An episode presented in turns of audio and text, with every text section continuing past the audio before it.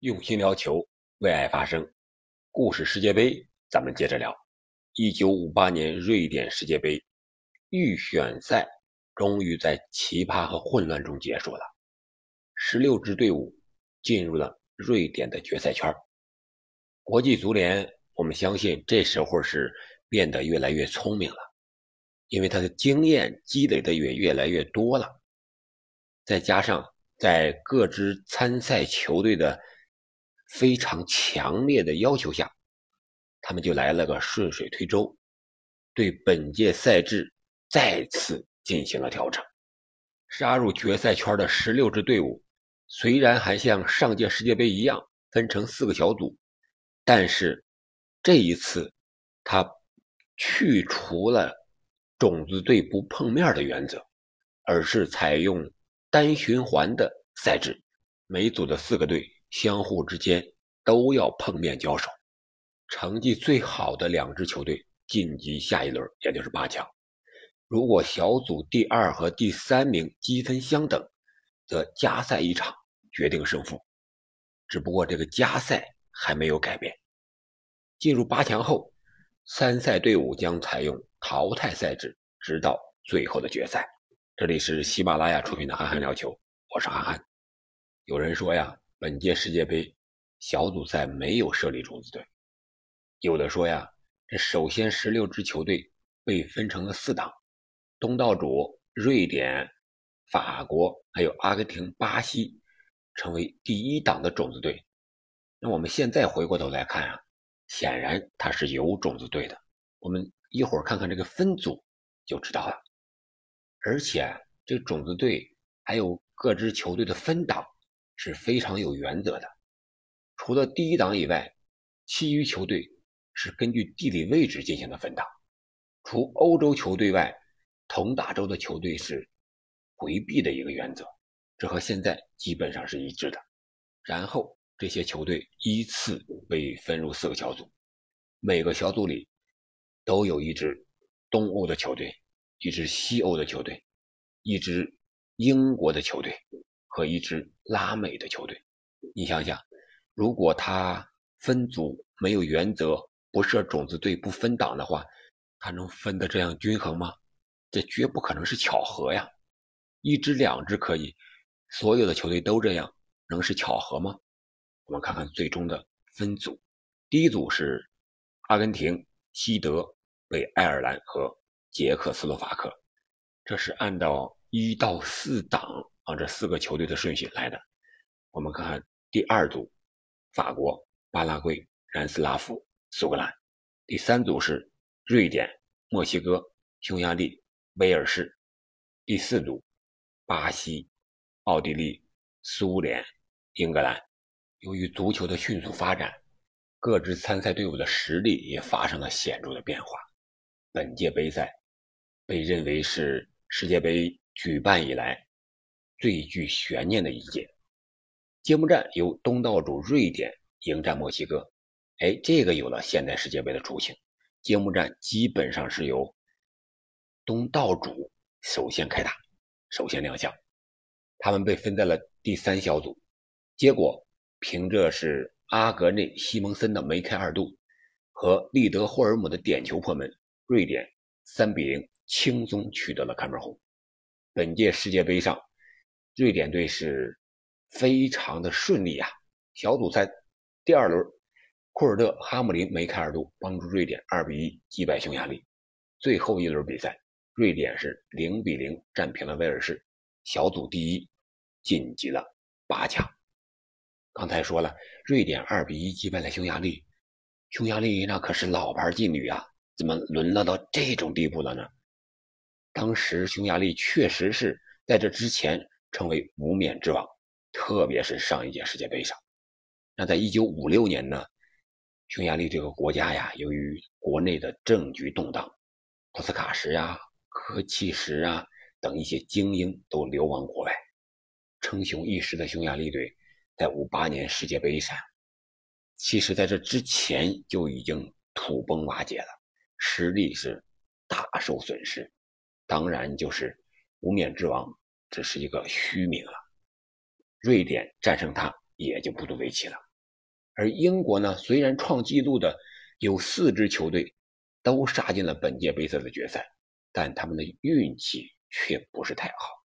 一九五八年二月六日，曼联队遭遇了慕尼黑空难，二十一岁的天才邓肯·爱德华兹去世，他被英国视为夺取世界杯的希望。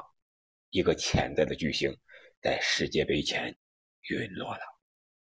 英格兰队除了这个运气之外，还有不好的地方，就是他被分在了死亡之组。同组的队伍除了有强大的巴西外，还有上届杯赛的铜牌奥地利，还有足坛的新贵苏联队。所以说，英格兰队小组赛就惨遭淘汰，而巴西队和苏联队。则是轻松地杀入了八强。这届世界杯一个最大的特点就是群星闪耀，包括前锋的方丹，我们一会儿将重点讲一讲，还有守门员亚辛，这都是世界足坛在世界杯上的传奇人物。虽然这届世界杯苏联是第一次参加，但是他们在一九五六年的奥运会上是获得了足球的冠军呀。他们这次参加世界杯，基本上是原班人马出战，什么西蒙扬呀、亚辛呀、伊万诺夫啊，当时是苏联队的核心球员啊。虽然我们上期已经说过了，他的天才球员斯特雷佐夫因为得罪了一位女部长，未能参加世界杯，损失了一位天才，但是苏联队的整体实力并没有太受影响。所以说，世界杯赛场上。苏联队是一支生力军，但是小组赛中风头最盛的还是要数法国队。他们在本届杯赛的小组赛中就打进了十一粒进球，让各队为之侧目。法国队最著名的进攻三叉戟是方丹、科帕和皮安托尼，简直是锐不可挡呀！我们重点说一下方丹啊，因为他在本届杯赛上。打入了十三粒进球，创造了历史。方丹是一九三三年八月十八日出生的，但他并不出生在法国，而是摩洛哥。父亲呢是法国的北方人，母亲则是西班牙人。方丹还有四个兄弟和两个姐妹。方丹在一九五八年世界杯上可以说是大放异彩，我想这应该为法国人、法国足球人树立了一个榜样。以至后来的什么普拉蒂尼呀、齐达内呀，包括啊姆巴佩，都是方丹为偶像。之所以能让这些后来的大师们顶礼膜拜，是由于方丹创下了世界杯历史上的进球纪录，一共是十三粒进球。这我刚才讲了，几乎是场场保持进球，而且每场几乎是两球这样一个进球效率。他还两次。把点球的机会让给了队友。他虽然这样厉害，进了那么多球，但是我们知道啊，一九五六年开始，法国足球杂志已经开始评选金球奖了。呃，一九五八年授予的不是世界杯最佳射手方丹，而是他的队友科帕。这个到底什么原因？呃现在无法追溯了。我们知道这个事儿就行了。一九五八年世界杯首战。方丹就在同巴拉圭的比赛中独进三球，剩下的两场小组赛又打进三球。四分之一决赛是面对北爱尔兰，他是梅开二度。半决赛对阵巴西，方丹是打进了个人的第九球，但是贝利的帽子戏法是掩盖了他的光芒，他输球了。就是说，法国半决赛输给了巴西。在三四名决赛前呢？方丹距离上届最佳射手匈牙利人科奇士的单届十一球的记录还差两个球，结果他四次攻破了西德的大门，一举超越了科奇士，以十三球载入了史册。巧合的是，方丹的球衣号码刚好是十三号，这也被视为了他的幸运数字。有趣的是啊，此前仅有四次入选国家队经历的方丹。是由于队友比利德受伤之后，才被主教练尼古拉斯派上场的。哎，这个有时候啊，命运就是这么回事你需要时刻做好准备，不知道什么时候上天就会眷顾你。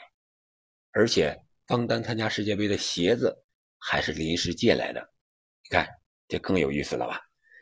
在攻入十三球之后，方丹还将鞋子归还给了他的队友布鲁伊。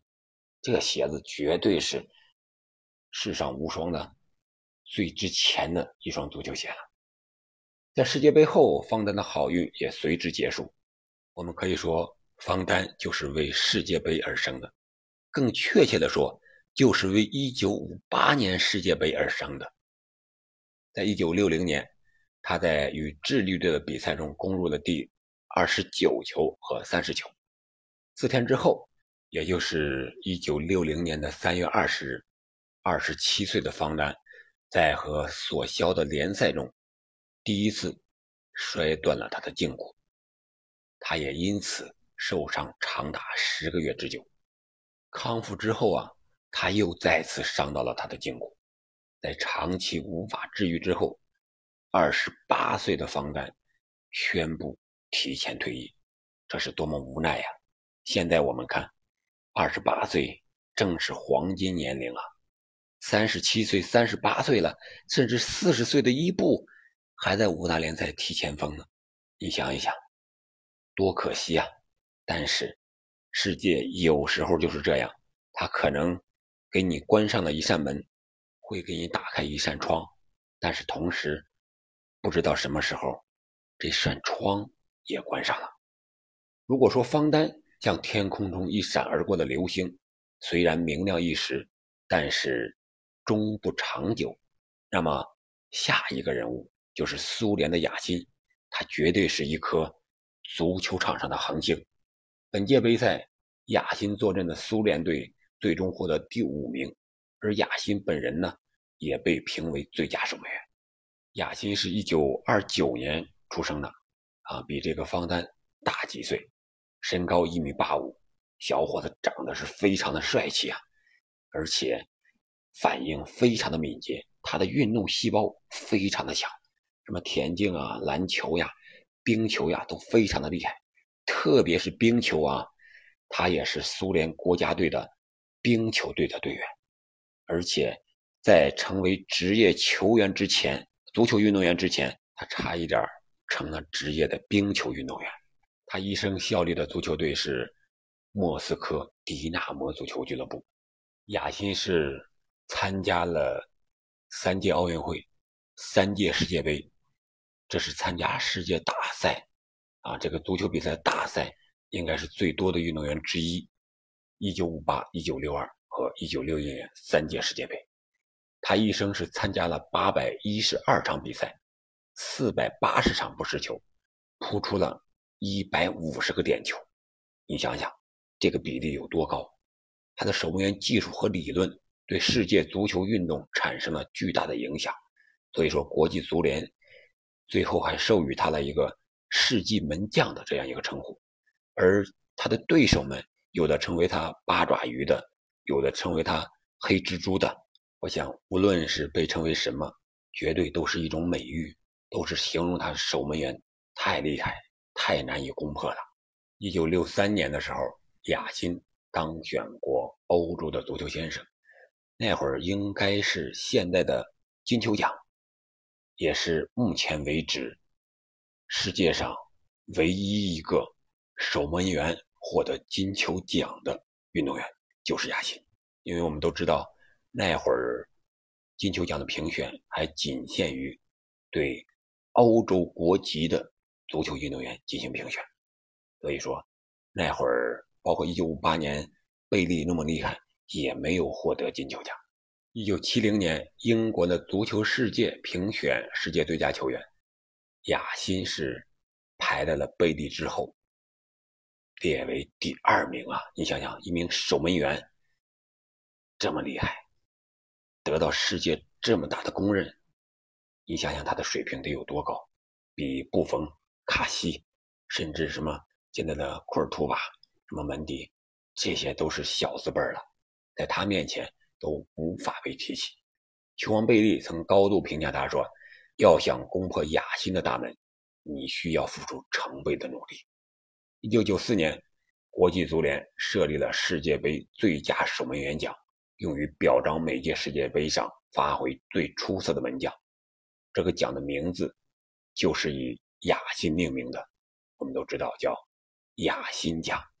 中国人讲盖棺定论，也就是说，这个人死了去世了之后，我们再去给他一个。比较中肯的评价，而九四年设置这个奖项的时候呢，亚新已经于四年前去世了。一九九零年的三月二十日，亚新是因为患了胃癌，治疗无效而去世了，享年仅仅六十岁。而两千年，亚辛又被国际足联评为世纪门将，我想，这个应该是对亚辛最好、最高的评论和褒奖了。亚辛不仅在世界杯上是传奇人物，在奥运会上也被萨马兰奇授予了奥林匹克勋章，也是传奇式的人物。但是亚辛的一生除了传奇，还是比较坎坷的，特别是在他退役之后，当时是一九五一年，亚新宣布的退役，在莫斯科举行的告别赛上，由苏联队对阵世界明星联队，当时的贝利、贝肯鲍尔。尤西比奥都过来为其捧场，整个比赛的气氛是非常的友好啊，激烈而又精彩。最后苏联二比零获胜。从这一天开始，亚新离开了守门员的位置，从此啊，他就开始了教练的工作，还担任过苏联足协的副主席、迪纳摩队的领队。由于长期在绿茵场上的拼搏，给亚新留下了一身的伤病。一九八四年的时候。因患血栓病，他的右腿被迫截肢了。这个消息一传出去之后，许多球迷都伤心的流下了泪水。啊，可见亚新在球迷心目中的形象和地位有多么的高。我想，对于一名运动员来说，能有这样的成就，他的一生足矣了。这就是亚新的故事。我们接着说这届世界杯的其他的一些球队。曾经辉煌一时的匈牙利，我们刚才说了，已经不复辉煌；而老牌劲旅阿根廷呢，本届杯赛也是未能晋级八强。那杀入八强的球队都有哪些呢？是德国、南斯拉夫、瑞典、苏联、法国、北爱尔兰、巴西和威尔士，这一八支球队。八强战可以说是波澜不兴啊，卫冕冠军联邦德国。东道主瑞典、夺冠热门巴西和小组赛中表现抢眼的法国，均战胜了各自的对手，晋级了四强。而半决赛中，瑞典队是凭借天时地利，以三比一挫败了上届冠军德国队；巴西队则在一场激情大战中五比二战胜了法国队，其中的新星贝利一人独中三元。风头压倒了神射手法国队的方丹，让我们下期就聊一聊这位横空出世的贝利和五星巴西首次世界杯夺冠之旅。我们下期再见，感谢您的收听和陪伴。如果您喜欢我的节目，请您点赞、转发、评论，谢谢。